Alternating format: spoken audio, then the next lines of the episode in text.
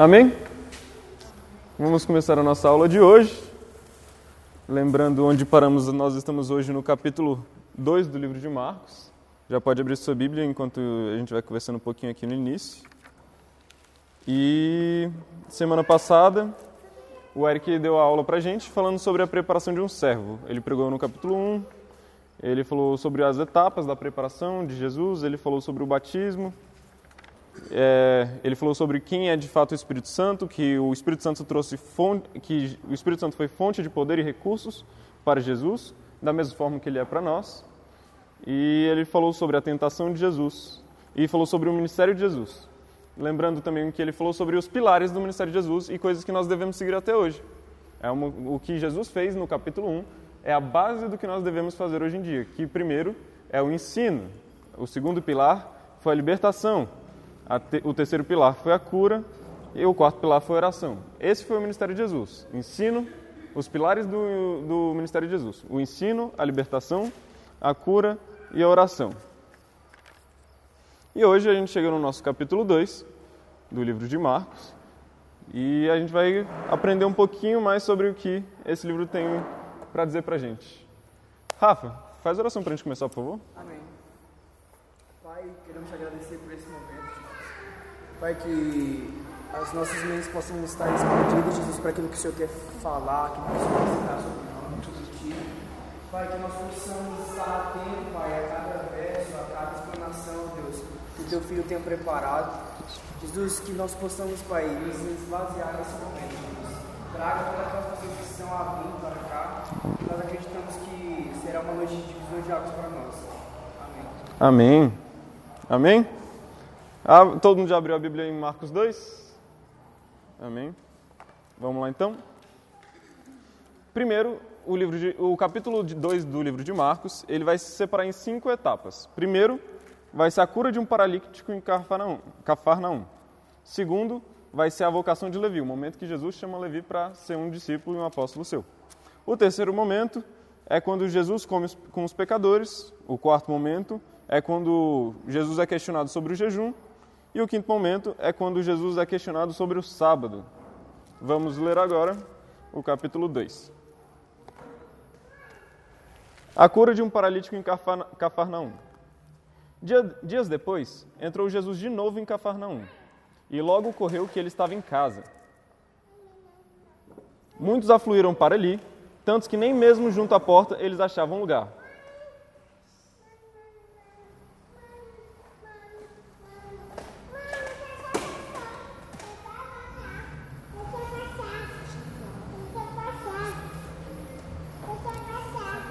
Vamos lá. Muitos afluíram para ali, tantos que nem mesmo junto à porta eles achavam lugar, e anunciava-lhes a palavra.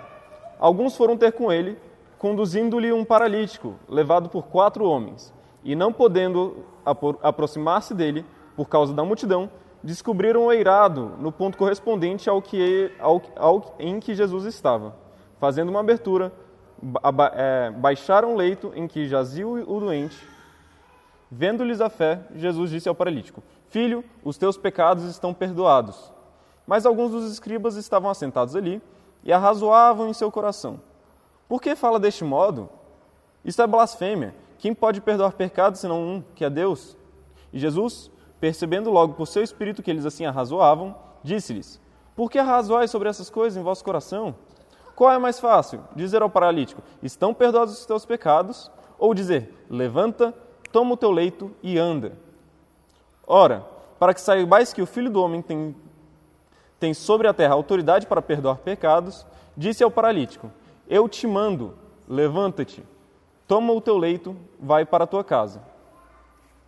Então ele se levantou e, no mesmo instante, tomando o leito, retirou-se à vista de todos, a ponto de se admirarem todos e darem glória a Deus, dizendo: Jamais vimos coisa assim. Segunda parte, a vocação de Levi do versículo 13 e versículo 13 a partir. De novo, saiu Jesus para junto ao mar, e toda a multidão vinha ao seu encontro. Ele os ensinava. Quando ia passando, viu a Levi, filho de Alfeu, sentado na, na coletoria, e disse: Segue-me. Ele se levantou e o seguiu. Terceiro momento: Jesus come com os pecadores. a partir do verso 15. Achando-se Jesus à mesa na casa de Levi, estavam juntamente com ele e com seus discípulos muitos publicanos e pecadores, porque estes eram em grande número e também o seguiam.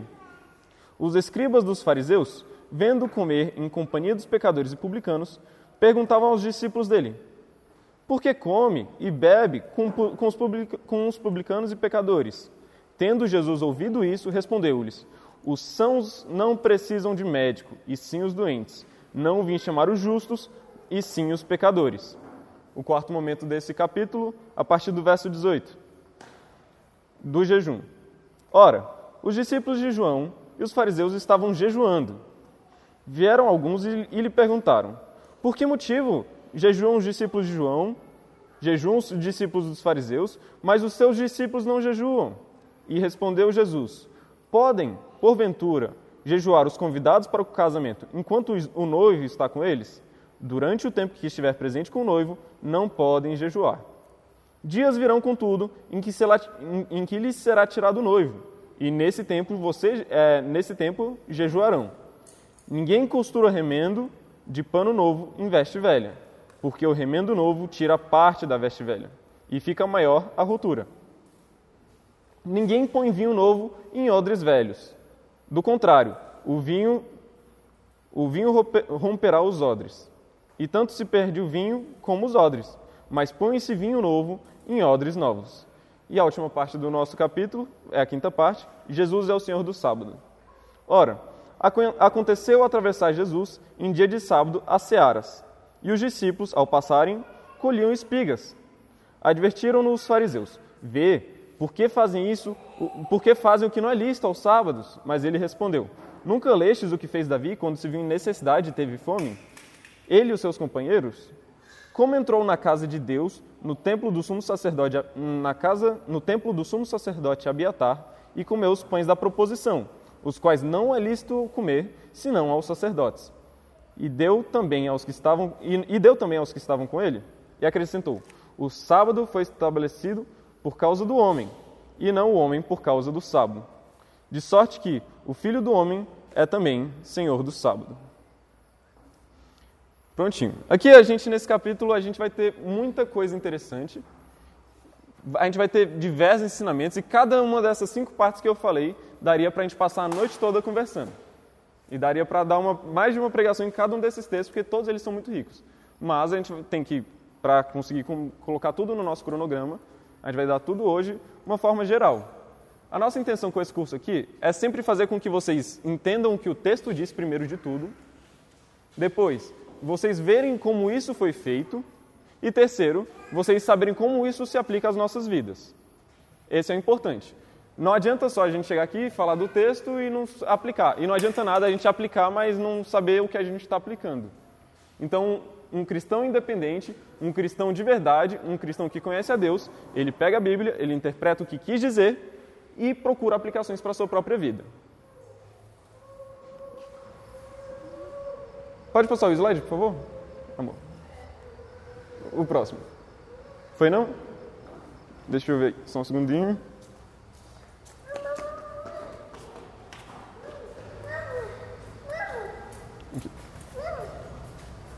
Vamos lá. Esse capítulo, ele é muito importante porque ele é um capítulo em que Jesus, de fato, mostra que ele é Deus. Ele não é um profeta, ele não é qualquer pessoa. Ele não é uma pessoa comum, ele não é o Isaías, ele não é Enoque, ele não é, ele não é, nenhum, ele não é João Batista, ele é o Filho de Deus e ele veio para curar a gente, e se restaurar a gente e fazer a gente poder ser salvo. E juntamente com essa afirmação e com esse novo momento de Jesus, acontece um novo momento que é o quê? Quando Jesus fala que ele é o Filho de Deus, começa a oposição a Jesus. Aqui que tem um, todas essas cinco partes aqui que a gente comentou, em todas elas tem gente se opondo a Jesus, principalmente os fariseus. Em uma parte até os discípulos de João Batista, João Batista o qual estava preparando o caminho para Jesus, os discípulos de João Batista também estavam contra Jesus em, algum, em um momento que a gente vai ver aqui. O que é interessante. Por quê? A oposição de Jesus nunca veio das pessoas que olhavam para ele e falavam: ele não é o Salvador de verdade por ele ser Salvador. As pessoas criticavam Jesus porque Jesus não concordava com essas pessoas, Jesus não compactuava com essas pessoas e Jesus não caminhava e não favorecia essas pessoas. Por quê? Os que, acredita... os que acreditavam ser cristãos de verdade, cristãos não, porque os que acreditavam ser judeus de verdade, eles eram os fariseus, eles protegiam a lei, eles pegavam todo, todas as leis mosaicas, as leis de Moisés que foram dadas lá no Velho Testamento, e eles cumpriam, eles tentavam cumprir tudo. E não só tentavam cumprir tudo, como eles adicionavam coisas. Então eles falavam: se Deus vai vir para alguém, Deus vai vir para a gente, porque a gente está fazendo por onde? Isso é uma posição que às vezes a gente se coloca. Eu estou na igreja, eu estou fazendo tudo, Deus vai, tá, vai, vai fazer para mim. É para mim que Deus vai fazer, porque eu sou merecedor. Eu estou recebendo bênçãos porque eu mereci. Mas não é assim. E, essa, e quando a gente tem esse pensamento, a gente começa a ter o pensamento que os fariseus tiveram. Só que os fariseus foram as pessoas que foram contra Jesus e os maiores opositores no início do seu ministério. Então vamos continuando aqui. E vamos começar a discorrer um pouco sobre o texto. A gente já sabe que o capítulo 2, Jesus se declara como filho do homem. Vocês lembram na primeira aula quando eu falei que o filho do homem não é uma forma de Jesus se dizer humilde. Não quer dizer que ele é filho de um homem de uma mulher e que ele é humano como todos. O filho do homem é uma, tem uma conexão direta com o livro de Daniel, quando fala que o, o filho do homem, o, homem a, o, o ser com aparência de homem, julgará toda a humanidade. Então, quando ele fala que eu sou o filho do homem, no caso, ele vai falar que o filho do homem é senhor também do sábado, ou no outro momento, em três momentos ele vai, falar que ele é o filho do homem. Ele está se colocando no lugar de julgar a humanidade. O filho do homem não está em posição de humildade, mas ele está colocando em posição de julgamento de toda a humanidade. Então ele se coloca nesse patamar e ele começa a sofrer uma grande oposição nesse momento. O primeiro momento que a gente viu, pode passar um, por favor? O primeiro momento é a cura do paralítico de, Cafar, de Cafarnaum. Isso é muito interessante. A gente vai versículo a versículo para a gente entender de fato. A Bíblia se lê versículo a versículo para você entender o que ela quer dizer em cada momento. Por exemplo, o versículo 1. A gente olha para o versículo 1 que fala bem assim: Dias depois, entrou Jesus de novo em Cafarnaum, e logo correu que ele estava em casa. Mas a gente olha assim, tá, um versículo normal. Jesus entrou em Cafarnaum, todo mundo falou: Ah, Jesus chegou, Jesus está aqui. E é isso que a gente, se a gente for fazer uma leitura rasa, a gente vai aprender. Só que se a gente for ver de fato, a gente conhece Jesus por Jesus de Nazaré. Não é Jesus de Cafarnaum. E aí a gente vai começar a ver que lá em Mateus 4, deixa eu só conferir se é Mateus 4 certinho. É, não, é Lucas 4, do versículo 28 até o 30. A história toda é do 18 até o 30.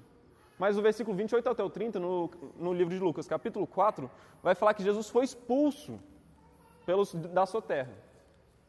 O pessoal de Nazaré não reconheceu Jesus. Por isso que o profeta de casa não tem honra.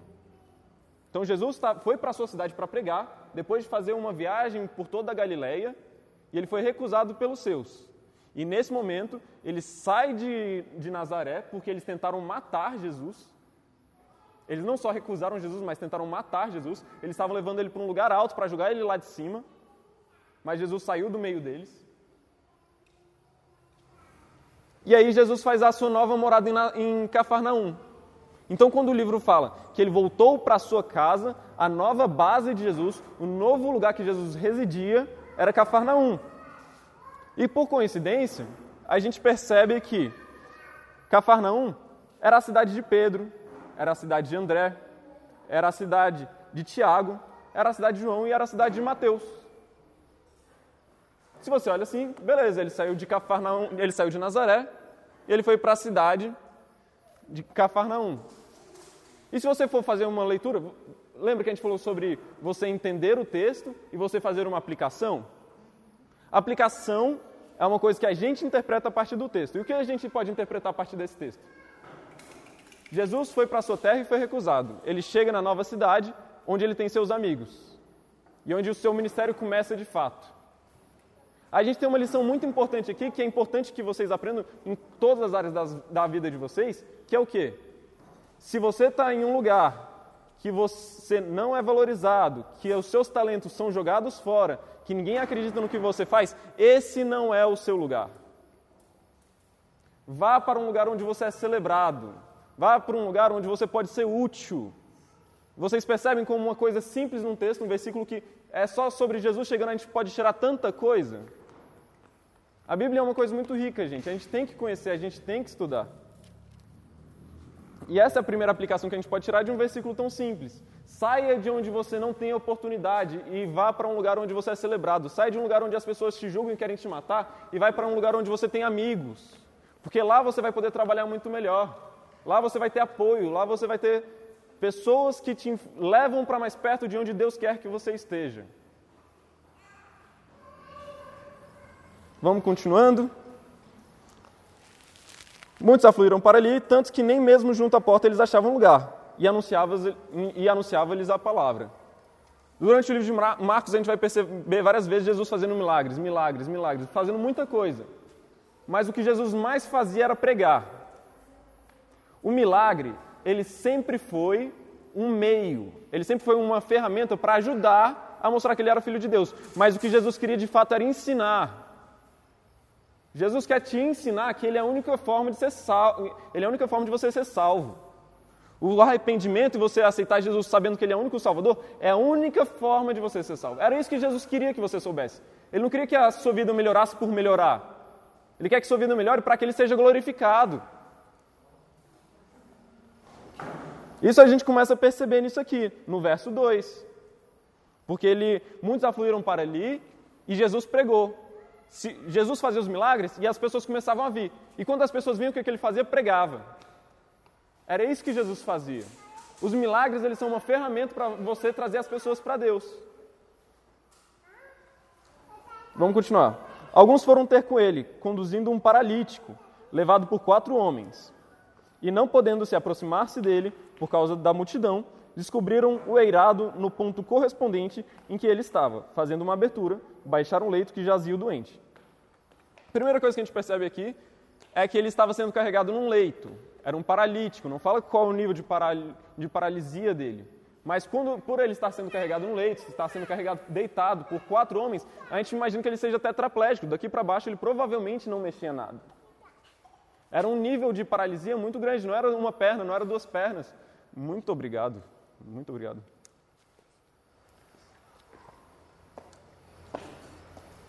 E nisso já tem uma coisa que a gente pode ver que é muito importante. O nível de paralisia que Jesus foi curar nesse dia foi o pior nível de paralisia que poderia ter. Foi uma paralisia total do corpo. Não foi um, um pequeno milagre. Mas aí a gente vai para uma parte mais interessante.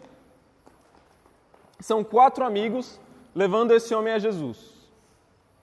E eu percebo três coisas muito importantes nesses homens. Primeiro de tudo, eles sabiam que Jesus curava. Eles reconheciam o poder de Jesus. O poder de Jesus não era uma coisa estranha para eles. Eles viram um coxo e falaram: Você pode ser curado a gente vai te levar lá. Ninguém vai pegar uma pessoa que não se mexe, uma pessoa pesada no chão, e vai levar para um lugar longe, vai tentar subir no telhado para fazer uma para pegar pela corda e descer pelo telhado, se você não acredita de fato que a pessoa pode fazer algo por ela. Essa ação deles que ultrapassou todos os limites, eles não estavam conseguindo passar, eles subiram no telhado da casa e fizeram um buraco no telhado. É interessante que nessa parte a gente fala: "Ah, tiraram o telhado". E a gente costuma ver assim o telhado como hoje em dia, né? O telhado você pega uma telha e tira. Mas nessa época o telhado era uma, de um jeito muito diferente. Primeiro de tudo, não era um telhado simples, era uma laje. Eles não tiraram a telha, mas eles fizeram, eles cavaram a telha. A telha nessa época era feita como? Era um teto reto que, que eles colocavam os galhos de árvore, colocavam barro, batiam e depois colocavam folhagens em cima. Nessa época no Oriente Médio era muito quente e aí, às vezes à noite era muito frio. Então, o telhado às vezes servia para a pessoa pegar sol e às vezes, para a pessoa se proteger do frio, quando eles colocavam essas, essas folhas em cima e o barro, que né, funcionava como isolamento. Isso foi em Cafarnaum?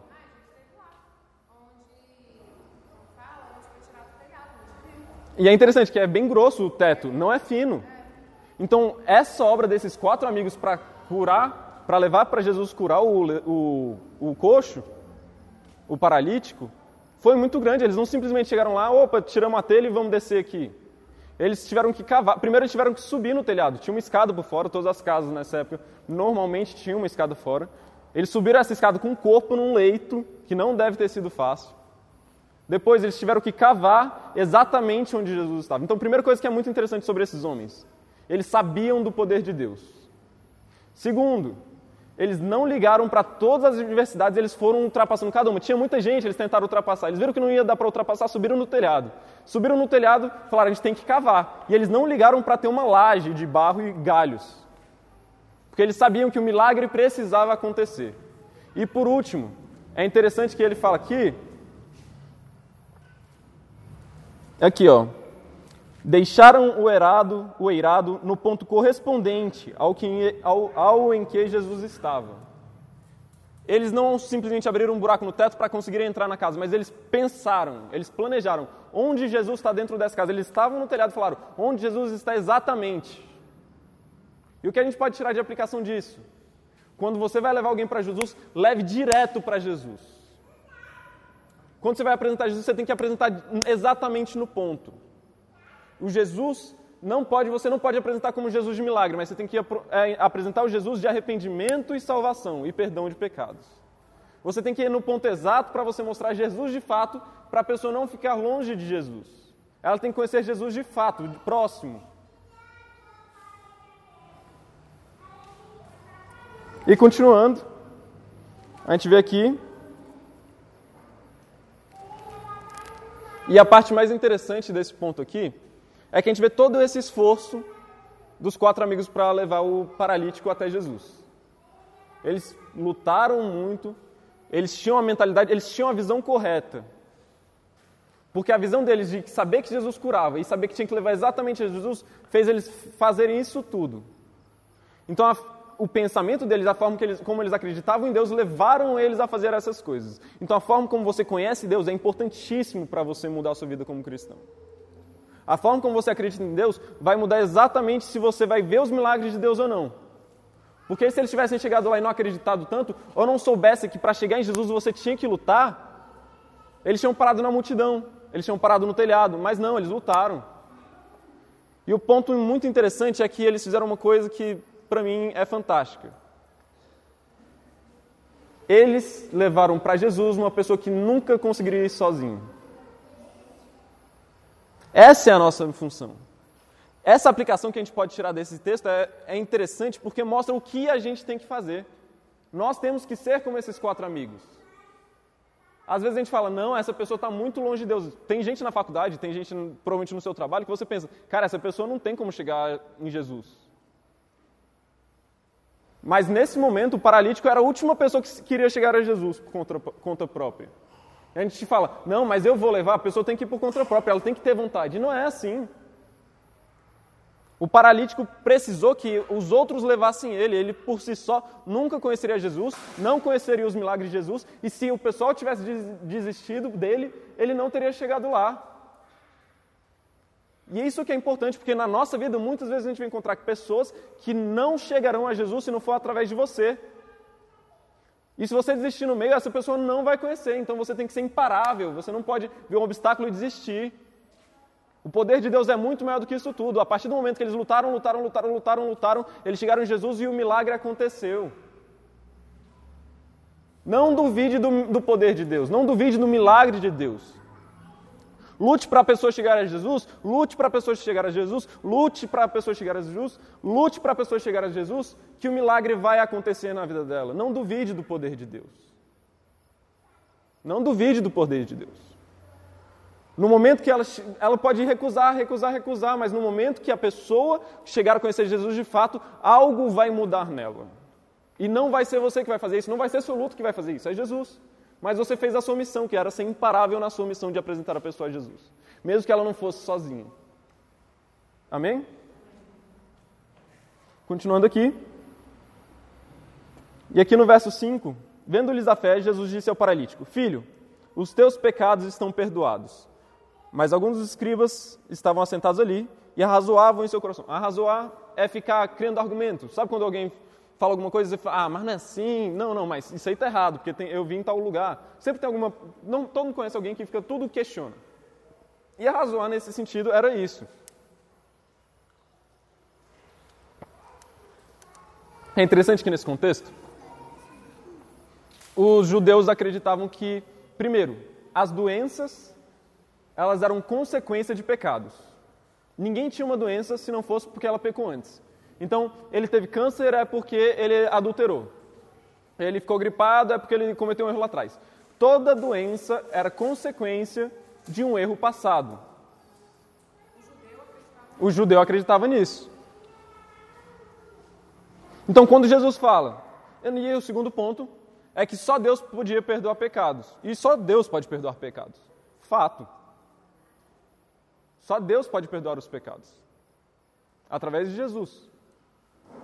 E aí, quando Jesus fala para o paralítico, filho, para o coxo, depois dessa luta toda, ele foi e desceu do telhado, filho, os teus pecados estão perdoados. A galera ficou louca, oh, peraí. Você está fazendo esse milagre tudo, beleza, está fazendo tudo, show, mas dizer que você está perdoando o pecado, isso aí é errado. Isso aí é contra, isso é contra o que a gente acredita. Você não é Deus para perdoar pecados. Eles não aceitavam que Jesus era Deus. E aí ele fala: Mas alguns dos escribas estavam sentados ali e razoavam em seu coração. Por que ele fala deste modo? Isso é blasfêmia. Falavam que o que Jesus estava perdoando pecados era blasfêmia. Quem pode perdoar pecados se não um, que é Deus? E Jesus, percebendo logo por seu espírito que eles assim arrazoavam, que assim eles argumentavam dentro do seu coração, disse-lhes: Por que arrazoais? Porque argumentam sobre essas coisas em vosso coração? E aí Jesus tem uma sacada surreal. Qual é mais fácil? Dizer ao paralítico: Perdoados estão os teus pecados? Ou dizer: Levanta-te, toma o teu leito e anda. Essa parte que é muito rica. Muito rica, muito rica. Eu peço que você preste bastante atenção. Porque, primeiro de tudo, o que, que, é, que, é mais fácil? Eu falar que perdeu o pecado dele ou eu falar que ele é, levanta e anda, sua, sua doença acabou? A doença, lembrando, era consequência do pecado. Se eu falo, eu perdoo os seus pecados, ninguém sabe se é, é objetivo, eu consigo pe pegar nos pecados que foram embora? Não. Então era muito mais fácil falar. E podia ser mentira. Então, quando os judeus, os fariseus, viravam e falavam: Isso aí é blasfêmia, o que você está falando é mentira. E ele fala: Então é mais fácil eu fazer o quê? Eu perdoar o pecado dele ou pegar a doença que ele tem por causa desse pecado e tirar a doença? E é interessante, porque Jesus pergunta, e Jesus continua: Ora, para que saibais que eu sou o filho do homem, para que saibais que o filho do homem tem, tem sobre a terra a autoridade para perdoar pecados, disse ao paralítico: Eu te mando, levanta-te, toma o teu leito e vai para a tua casa. Nesse momento, o paralítico, que todos sabiam que era paralítico, todos sabiam que ele não podia andar, ninguém acreditava que o, perdoado, o pecado dele tinha sido perdoado, porque não acreditavam em Jesus. Os fariseus não acreditavam. E aí, nesse momento, o homem levanta e anda. O que isso significa? Que de fato, quando Jesus perdoou os pecados dele, Jesus perdoou. E quando ele andou, Jesus realmente curou. E se ele foi curado é porque o pecado dele realmente foi perdoado. Mas isso só pode significar uma coisa: que Jesus é Deus. Jesus é Deus e não está em um nível inferior.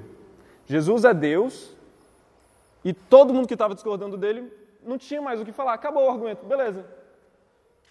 O que, que a gente faz agora? Ele falou que não podia curar, porque a gente achava que ele não podia curar porque ele não podia perdoar. Mas ele curou, então ele, ele perdoou. E aí, nesse momento, é interessante, para que saibais que o Filho do Homem tem sobre a terra autoridade para perdoar pecados. Lembra que a gente falou que o filho do homem é aquele que julga toda a humanidade? Então ele tem autoridade para perdoar pecados, porque ele que julga. O jogador decidiu que aquele pecado não seria mais cobrado. Então se levantou e no mesmo instante, tomando leito, retirou-se à vista de todos, a ponto de se admirarem todos e darem glória a Deus, dizendo: Jamais vimos coisa assim. Que oração? Beleza. Vamos lá, continuando. Pode passar o slide, por favor? Alguém? Troca lá para mim, só apertar a setinha para frente.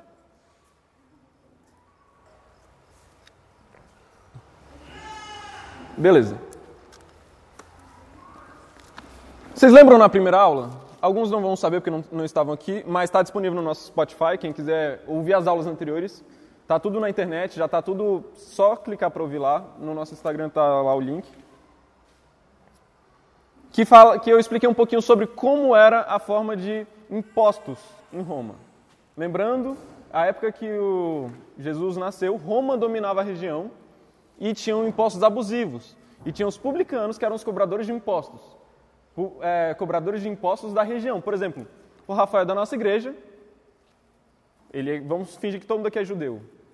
Rafael, judeu que nem a gente, ele decide virar um publicano. O que, que ele começa a fazer? Ele, como judeu, começa a extorquir todo mundo aqui com poder de polícia. Ele podia matar a gente, ele podia prender a gente, se a gente não der o dinheiro para ele. E ele, como um de nós, traiu a gente para tirar nosso dinheiro e ficar rico às nossas custas. A gente, como judeu, ia gostar do Rafael? Nem um pouco.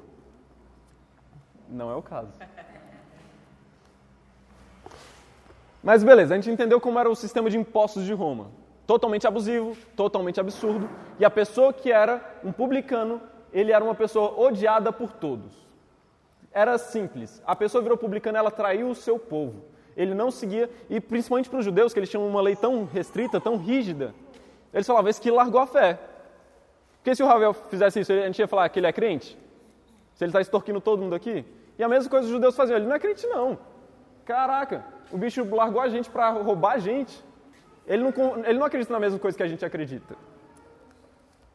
E a gente vai ler o texto aqui agora sobre a vocação de Levi. De novo, saiu Jesus para junto do mar, e toda a multidão vinha ao seu encontro, e ele ensinava. De novo, o que aconteceu aqui? Atenção aqui, pessoal. De novo, saiu Jesus para junto do mar, e toda a multidão vinha ao seu encontro, e ele os ensinava. A multidão vinha e Jesus ensinava. Os milagres eram meio, era a forma de provar que ele era Deus. Mas o propósito de Deus era pregar o, o evangelho do arrependimento e do perdão de pecados. E era sempre o que ele fazia quando a multidão estava reunida. Quando ia passando, viu a Levi, filho de Alfeu, sentado na coletoria e disse: Segue-me. Ele se levantou e o seguiu. Beleza, então Jesus chegou para um publicano, chegou para o Rafael, que é odiado por todo mundo. E, eu, e Jesus, ele era, nesse, nessa época, conhecido como líder de pessoas dos judeus. Ele ainda não tinha quebrado essas alianças. Ele não era de fora do povo. Então, eu, como um líder de todo mundo, vamos supor que tem várias pessoas da liderança da igreja, e eu falo para o Rafael que agora ele é meu liderado e ele vai fazer as coisas para mim. E ele não vai fazer as coisas comigo e ele vai ter honra. As pessoas que estavam, todo mundo da igreja, ficou chateadaço comigo. Por quê? Como você pode chamar ele que traiu todo mundo? Caraca, velho, se tu tá com um cara que traiu a gente, você também é traidor. É assim que a gente faria. E é o que aconteceu nesse momento. Jesus chama o publicano, o cobrador de impostos, o traidor e o não crente para ser seu discípulo. E a gente percebe que ele, a primeira coisa que ele faz é largar tudo para seguir Jesus. Agora a parte interessante. A gente acha que, beleza, Levi começou a seguir Jesus e tudo mais. Mas se a gente não estuda a fundo e não percebe direitinho o que aconteceu, não tem uma Bíblia de estudo para acompanhar, a gente não sabe o futuro desse Levi. Mas vocês sabem quem foi Levi? Filho de Alfeu? Ele não foi ninguém mais, ninguém menos do que um dos doze discípulos de Jesus. Ele só foi o cara que escreveu o primeiro livro que aparece na nossa Bíblia. Não é o livro de Levi, é o livro de Mateus. Ele tem o seu nome mudado, ele vira um apóstolo e ele foi e ele influencia até hoje todos os seguidores de Jesus. Uma pessoa que era traidor, uma pessoa que as pessoas não consideravam crente. Então, o futuro que Jesus, o lugar que Jesus tirou Levi e o lugar onde Jesus colocou Mateus foram completamente diferentes. E é isso que acontece quando a gente entra no propósito de Deus. A gente sai de onde a gente estava, não importando o lugar que a gente estava e não importando como as pessoas viam a gente, e a gente vai para um novo lugar onde a gente é querido, onde a gente é está no propósito de Deus, a gente faz o que a gente tem que fazer e a gente tem o senso de realização, realização dentro da gente, a gente se sente feliz fazendo o que a gente está fazendo, mesmo que às vezes seja duro. E qual a aplicação que a gente pode tirar disso? Lembra que eu estou sempre falando o que o texto diz e o que a gente pode aplicar. Não deixa que o seu passado impeça você de chegar onde Deus quer que você chegue. Alfeu, Levi, filho de Alfeu, era um traidor. Ninguém gostava dele. Ele, quando ele se relacionava com as pessoas, todo mundo devia achar que ele era um, um mosquito do cocô, do cavalo, do bandido. Todo mundo achava ele a pior pessoa do mundo. Mas ele, ele sabendo que as pessoas viam ele assim, ele não ligou. Ele mudou de vida, ele não é mais essa pessoa. Ele mudou de nome. Ele trocou. To... Quando você conhece Jesus, você não é mais a mesma pessoa de antes. Então você esquece essa pessoa que você foi e vive agora a nova vida que Deus deu para você, que Jesus deu para você. Amém? Vamos continuando? Próximo slide.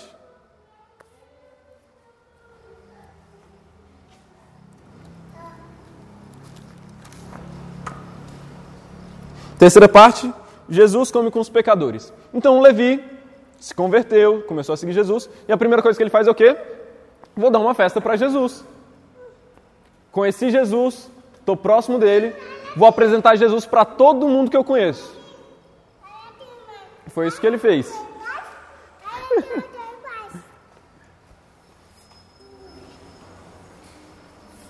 e essa parte é muito interessante nesse texto. Achando Jesus à mesa, Achando-se Jesus à mesa na casa de Levi, estavam juntamente com ele os seus discípulos, muitos com seus discípulos, muitos publicanos e pecadores. Então não, Jesus não estava mais jantando só com Levi, que era publicano. Agora na mesa de Jesus, de Jesus tinha Rafael publicano e todos os amiguinhos publicanos.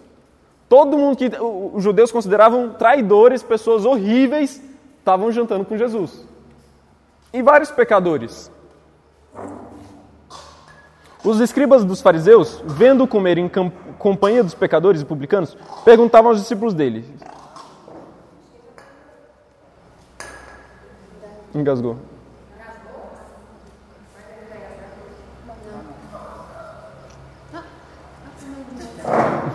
Vamos lá. E os publicanos e os, os escribas dos fariseus, vendo comer em companhia dos pecadores e publicanos, perguntavam aos discípulos dele: por que você come e bebe com os publicanos e pecadores? Perguntaram para os discípulos de Jesus, nem tiveram a coragem de perguntar para Jesus. Por que ele come com, com os publicanos e com os pecadores? Eles nem, são, nem crentes são. Que líder é esse de Israel que vem para restaurar a gente e não dá bola para a gente? Mas a galera que, tipo, não, que esqueceu Deus, ele está ligando. E é interessante. Tendo Jesus ouvido isso, respondeu-lhes: Os sãos não precisam de médico, e sim os doentes. Não vim chamar justos, mas sim pecadores. O que a gente entende disso? Tem duas visões que as pessoas podem ter. Primeiro, a galera que se acha merecedora da salvação.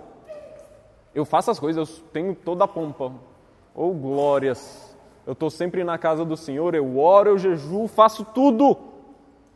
Jesus vai vir para mim. Eu mereço. E tem outra pessoa que fala: Cara, Vamos colocar aqui a pessoa que estava na cruz ao lado de Jesus. Um, com toda pompa, falou: Esse aí não é Deus. Ele se achava dono de toda a sabedoria, ele se achava o cara. E outro fala: Cara, você não está ligado, a gente merece estar aqui, Jesus não merece estar aqui. Nós somos pecadores. A gente vê duas posições que a gente pode estar, e a gente pode estar nessas duas posições e não mais. Que ou a gente se acha merecedor de Jesus, ou a gente se acha totalmente necessitado de Jesus. E quando Jesus fala que ele veio para os doentes e não para os sãos, ele quer dizer o seguinte: eu não vim para vocês, vocês acham que vocês já têm o que vocês precisam para ser salvos, mas mesmo não tendo, eu vim para quem acha que precisa de mim. Tem como você convencer uma pessoa que ela está errada se ela acha que ela está certa? Não tem, ela vai falar: você está você tá é louco. O cara só vai discordar de você, ele vai debater com você. Jesus não quer a pessoa que vai debater com Jesus porque Jesus vai dizer: você não merece por você. Se você olhar para a sua vida, você vai falar: eu não mereço de fato. Eu erro, eu peco o tempo todo, cara, eu posso tentar o quanto for e eu não consigo acertar sempre. Mas aí chega a pessoa com toda a pompa e fala: Não, eu sou merecedor. Jesus vai vir para me salvar porque eu faço tudo o que ele manda. E quando eu erro, é porque eu falho. Mas eu falho uma vez ou outra, não é, não é uma prática minha. Jesus não veio para a pessoa que acha que está certa. E se você acha que está certo, se você acha que você está certo e você acha que você merece ser salvo por, por, por você mesmo, desculpa, Jesus não veio para você. Jesus quer pessoas que não reconhecem em si o que é necessário para a salvação, mas reconhecem nele o que é necessário para a salvação. Então, eu pergunto para vocês: a pessoa tem que ser boa? É tipo, o que precisa para ser salvo é ser uma pessoa boa?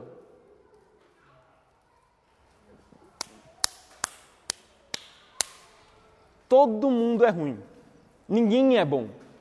Todo mundo peca. Jesus procura na gente a santidade dele. Deus procura na gente a santidade porque Deus é santo. Ninguém é santo a não ser Deus. Ninguém é santo a não ser Jesus. Jesus procura santidade e se você não tem santidade, você não merece a salvação. Você não merece estar junto dele. E é para isso que veio Jesus. É para isso que veio Jesus. Porque sabendo que a gente não merecia, ele morreu para que a gente pudesse ser salvo. E ele levou sobre si todo o pecado e toda iniquidade. Essa é a mensagem de Jesus. Esse é o evangelho do arrependimento de pecados. A mensagem é que você por si só não merece. E não adianta você fazer coisa boa que você não vai para o céu. Você precisa de uma coisa para ser salvo: reconhecer que você não consegue sozinho e você reconhece que Jesus que vai te levar. É só Ele que pode te levar. Nada que você faça pode te levar para o céu. Vamos continuar aqui? Perdão. Vamos lá. Tendo Jesus ouvido isso, respondeu-lhes: Os sãos não precisam de médico, e sim os doentes. Não vim chamar os justos, mas os pecadores. Ele veio para as pessoas que se arrependem. Ele não veio para quem acha que está certo. Ele, ele veio para quem se acha pecador. Então, você, se você se acha pecador e você acha que você está longe de Jesus, por isso não. Quando você reconhece o seu pecado, nesse momento você acabou de ficar mais próximo de Deus. É nesse momento que Deus pode mudar a sua vida, é nesse momento que Deus pode agir. Então, quando você pecar, não se distancie de Deus, se aproxime dele. Porque é nesse momento que ele vai mudar a sua vida. Amém? Vamos para o próximo slide? Amor? Obrigado.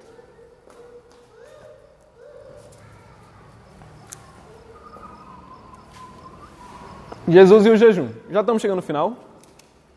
Essas últimas partes, Jesus vai reafirmar novamente a sua glória, o seu reinado, quem ele é. Ele é o filho do homem. Ele que vai julgar todos nós. Vamos ler o texto. Ora, os discípulos de João Batista, o qual ainda estava vivo, os discípulos de João Batista, que preparou o caminho para Jesus, o João Batista, que foi enviado por Deus, os seus discípulos, os discípulos de João Batista, e os fariseus estavam jejuando. Vieram alguns e, lhes perguntar, e lhe perguntaram: Por que motivo jejuam os discípulos de João, jejuam os discípulos dos fariseus, mas os seus discípulos não jejuam? Respondeu-lhes Jesus: Podem porventura jejuar os convidados para o casamento, enquanto, enquanto o noivo está com eles? Durante o tempo em que estiver presente o noivo, não podem jejuar. Dias virão, contudo, em que lhe será tirado o noivo, e nesse tempo jejuarão. Ninguém costura remendo de pano novo em veste velha, porque o remendo novo tira parte da veste velha, e fica maior a rotura. Ninguém põe o vinho novo em odres velhos, do contrário, o vinho romperá os odres, e tanto se perde o vinho como os odres. Mas põe-se o vinho novo em odres novos. Essa parte aqui, Jesus é questionado. Ó, oh, os discípulos de João Batista estão jejuando. Os discípulos dos fariseus estão jejuando. Por que os seus não jejuam? E é interessante que quando a gente, o que a gente entende por jejum é um momento em que você abdica de alguma coisa, abdica de alimento, abdica das coisas e você acaba se entristecendo por isso, porque não tem como você não se entristecer durante um jejum. Você fica abatido e você se sente humilhado dependendo do jejum que você estiver fazendo. E nesse momento você faz isso para se aproximar de Deus. Porque a sua carne morre e, você se, o, seu, o seu espírito ganha vida dentro de você. O Espírito Santo ganha vida dentro de você. É isso que o jejum se trata. E aí Jesus fala: por que eles vão jejuar se o noivo está na festa? Ele está falando: não tem por que eles jejuarem, porque eu estou aqui. Se eles se jejuam para se aproximar de Deus, tadã, sou Deus. É basicamente isso que ele faz. E ele fala, ele mais uma vez reafirma que ele é Jesus, o Filho do Deus vivo. E aí ele fala, não deve. E, com, que, que aplicações a gente pode tirar disso?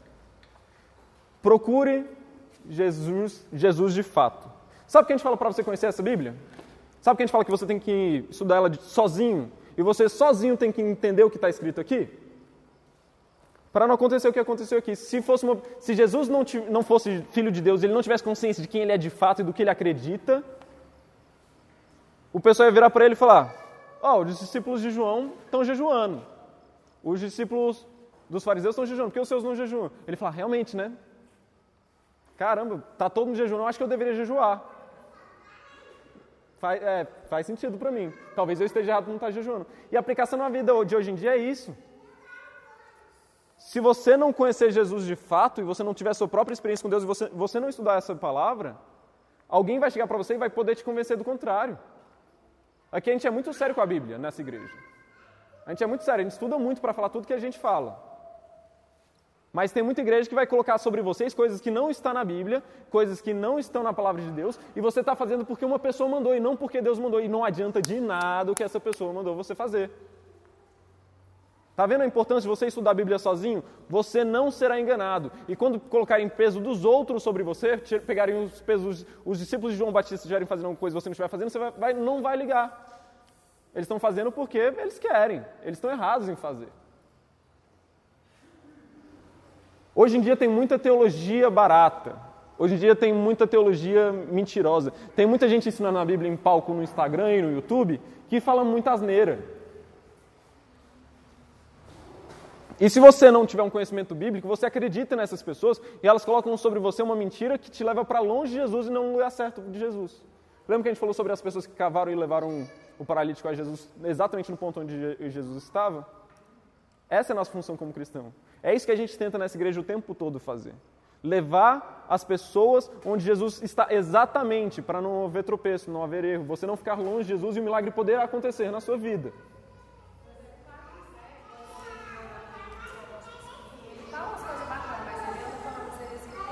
Eu não falo nem tanto do David Leonardo, porque ele tem tentado se recompor um pouco, mas o Vitor Azevedo prega heresia atrás de heresia, quem já ouviu a palavra do, do Vitor Azevedo. Ele, ele, você pode ter certeza que se você acredita nas palavras do David Leonardo, ele está te levando para longe de Jesus. Ele não acredita na graça da forma como ela é realmente. Ele acredita que a graça é uma coisa que te coloca no mesmo status de Jesus.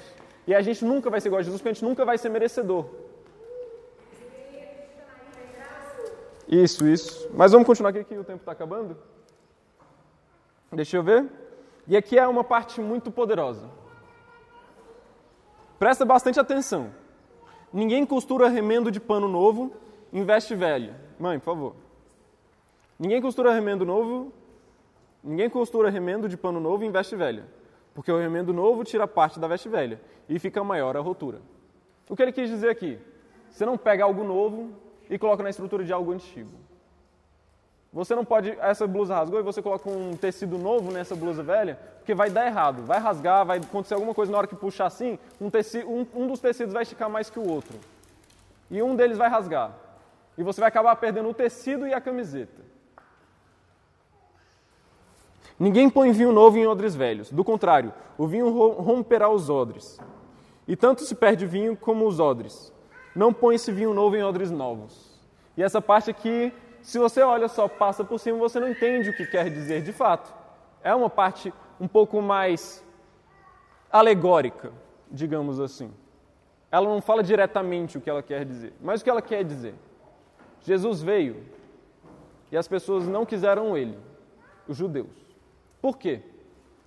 Porque ele pegava tudo que os judeus criaram e ele rejeitou algumas práticas, alguns rituais. Ele veio para cumprir a lei. Mas da mesma forma que ele cumpria a lei, ele cumpria a lei real. Ele cumpria a lei do amor. E a lei verdadeira, ela era totalmente contrária das adições mirabolantes que os judeus e a cultura rabinística tinham colocado. Então o que acontece? Quando Jesus veio e estabeleceu a nova aliança, antigamente para você ser salvo você tinha que matar cabritos, ovelhas, essas coisas, tinha a propiciação. E Jesus, para que você não precisasse mais fazer isso, mas pudesse ser salvo através dele, ele se fez o, a, o novilho.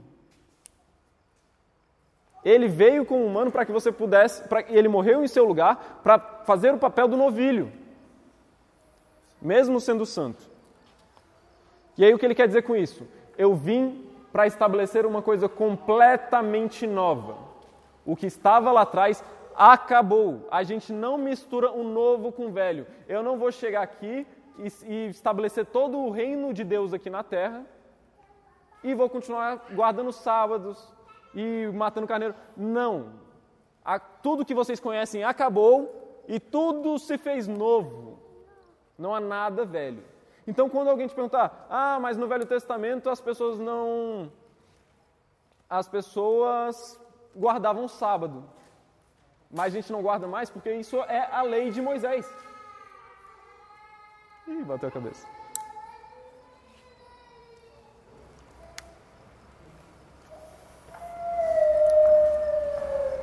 Vamos lá, perdi o fio. Ah, sim. E quando Jesus traz a nova aliança, a gente sai de todas as amarras do Velho Testamento. Isso é importante. E eu vou ser sincero aqui com vocês. Eu não vou citar igrejas, o nome da igreja, mas é uma igreja muito grande, que tem um templo muito grande, com o nome de um grande nome da Bíblia, do Velho Testamento, que tem muitas práticas do Velho Testamento. Você, e tem, você vai na igreja, você vê na TV, existe muitos sacrifícios como se o sacrifício fosse trazer mais Jesus para você. E como se os sacrifícios fossem te levar para o céu. Isso é uma prática do Velho Testamento. Mas vocês lembram que tudo se fez novo? Não se mistura vinho novo com odres velhos? O vinho novo não aceita recompensa sacrificial para a salvação. A nova aliança e o vinho novo não aceita coisas do Velho Testamento que podem tentar jogar sobre você, como guardar o sábado, como na igreja adventista. O vinho novo não aceita que coloquem sobre você coisas do Velho Testamento que podem fazer você achar que você merece, porque antigamente as pessoas achavam que elas mereciam. Mas o que a gente aprendeu é que a gente só é salvo mesmo por causa de Jesus e nada mais. E não porque a gente agrada a Ele, não é porque a gente agrada a Ele, mas é porque a gente reconhece que Ele morreu por nós.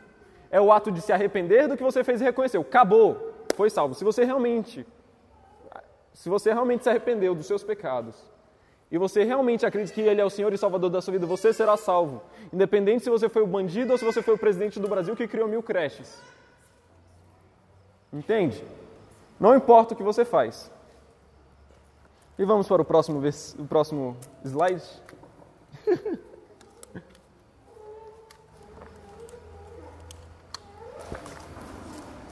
Jesus é Senhor do sábado. A tradição judaica adicionou várias coisas à lei de Moisés, tornando uma a lei do sábado uma parada muito rígida. Por exemplo, as pessoas viam quando Jesus, quando Deus criou o sábado, as pessoas não poderiam trabalhar no sábado. Simples. Era a lei de Moisés. O sábado é para você guardar para o Senhor. Deus guardou, guardou o sétimo dia e descansou quando toda a sua obra estava feita. E o que Deus mandou o pessoal fazer no Velho Testamento, lembrando que a gente não está no Velho Testamento, ele falou: guardem o sétimo dia, que no caso é sábado, que a semana começa no domingo, para que vocês possam honrar o Senhor nesse dia.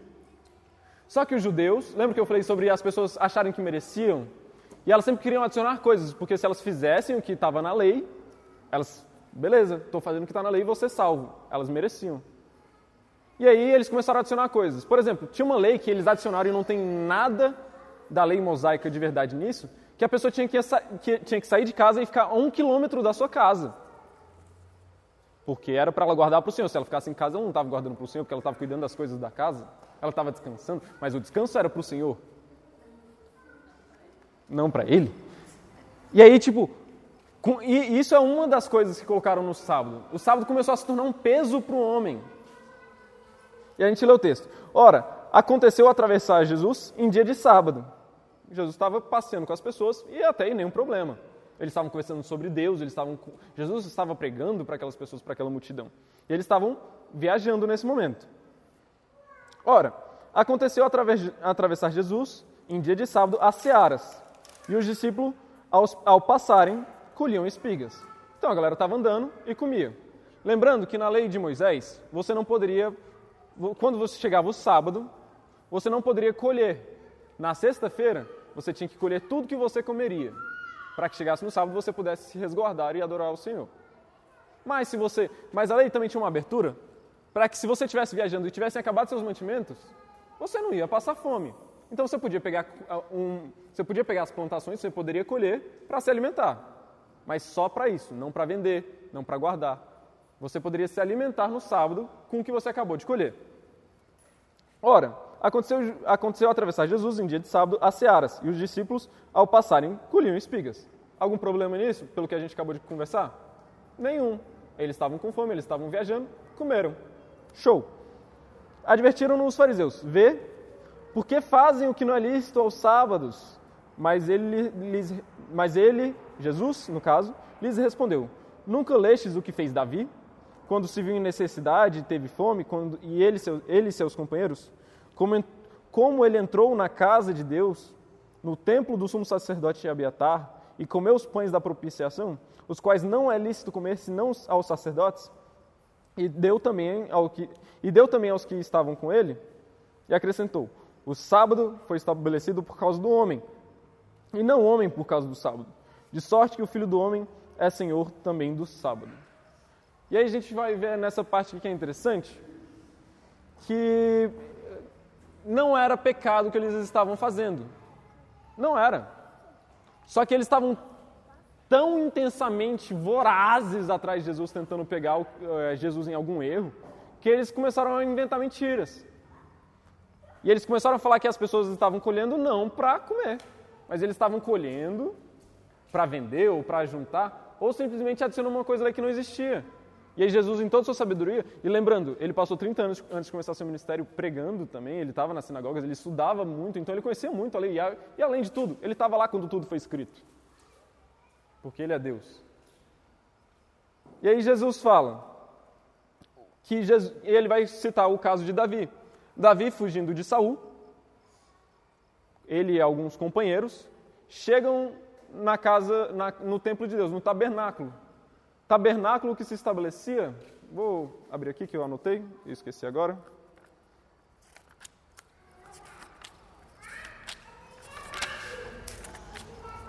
Aqui.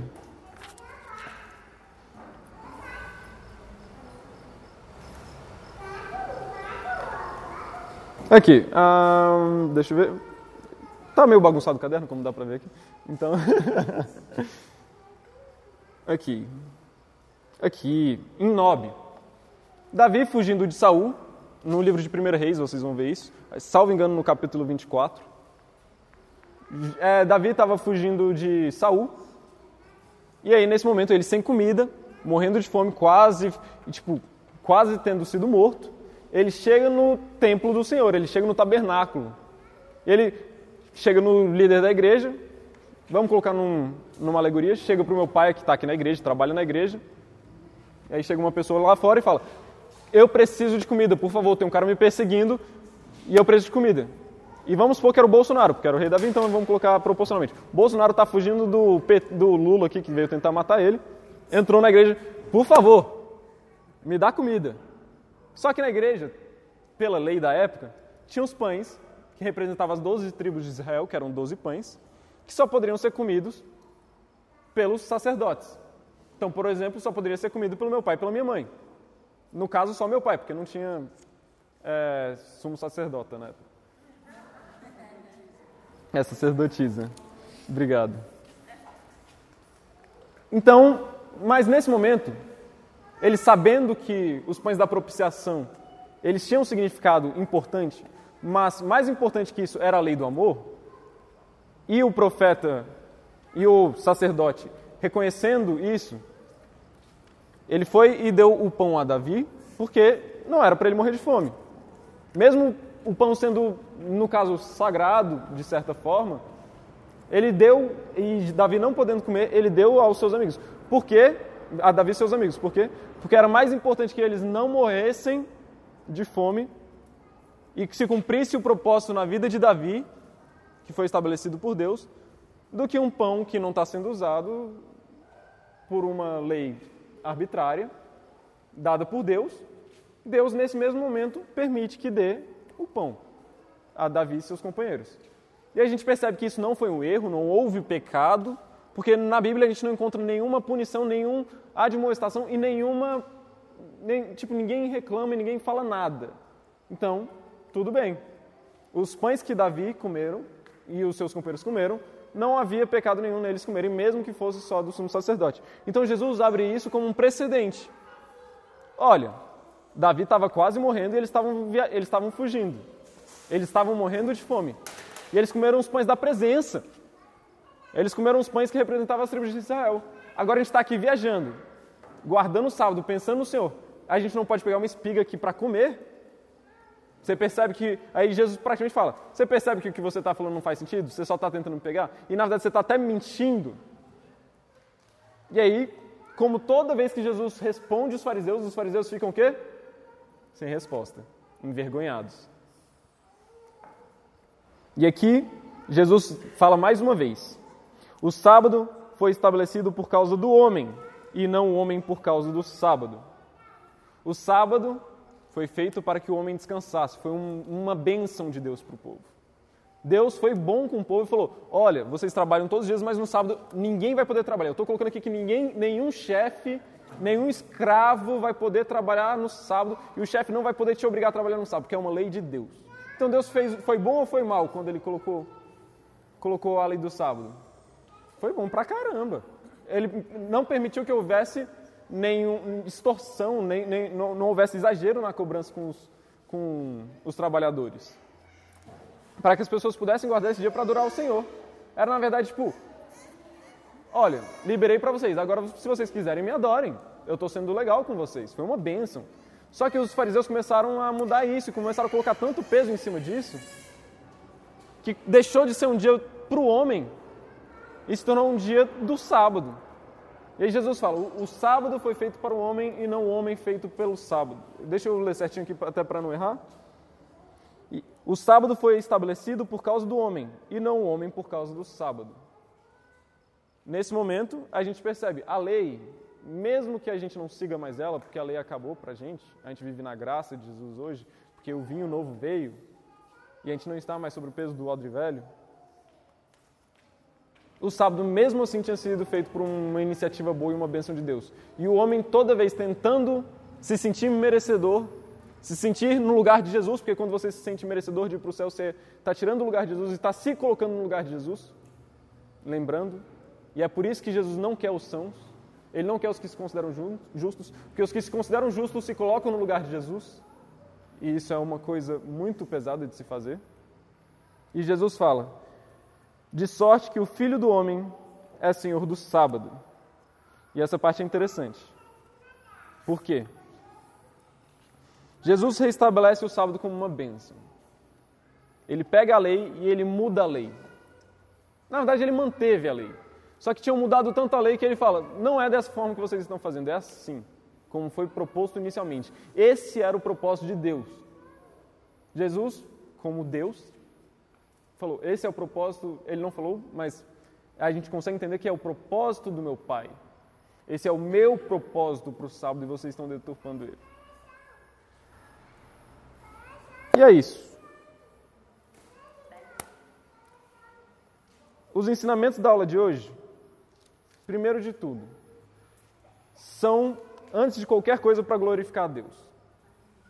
A gente percebe que nada que a gente faz é por mérito nosso, a gente não vai para o céu por mérito nosso, e não adianta a gente fazer nada que a gente será salvo pelo que a gente fez, mas a gente sempre será salvo por Jesus. Isso não abre para a gente fazer as coisas erradas.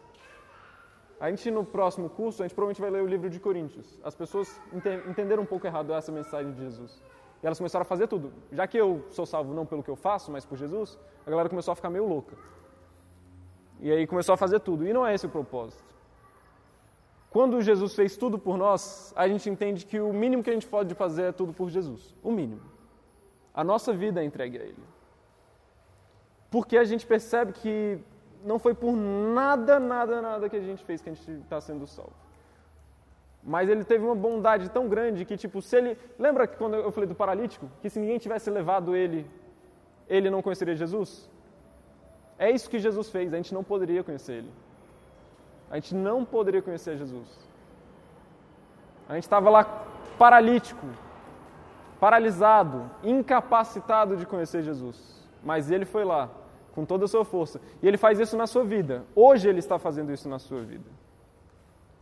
Mesmo a nossa natureza e você colocando milhares de barreiras, e eu colocando milhares de barreiras às vezes, para que Jesus possa fazer a mudança na minha vida e mudar de fato quem eu sou e o que eu faço. Ele não liga para multidão, ele não liga para o telhado duro. Jesus está o tempo todo lutando por você. Amém? Essa foi a nossa aula de hoje. Mateus, Marcos 2 concluído. E é isso. Pai, vem aqui fazer oração, por favor.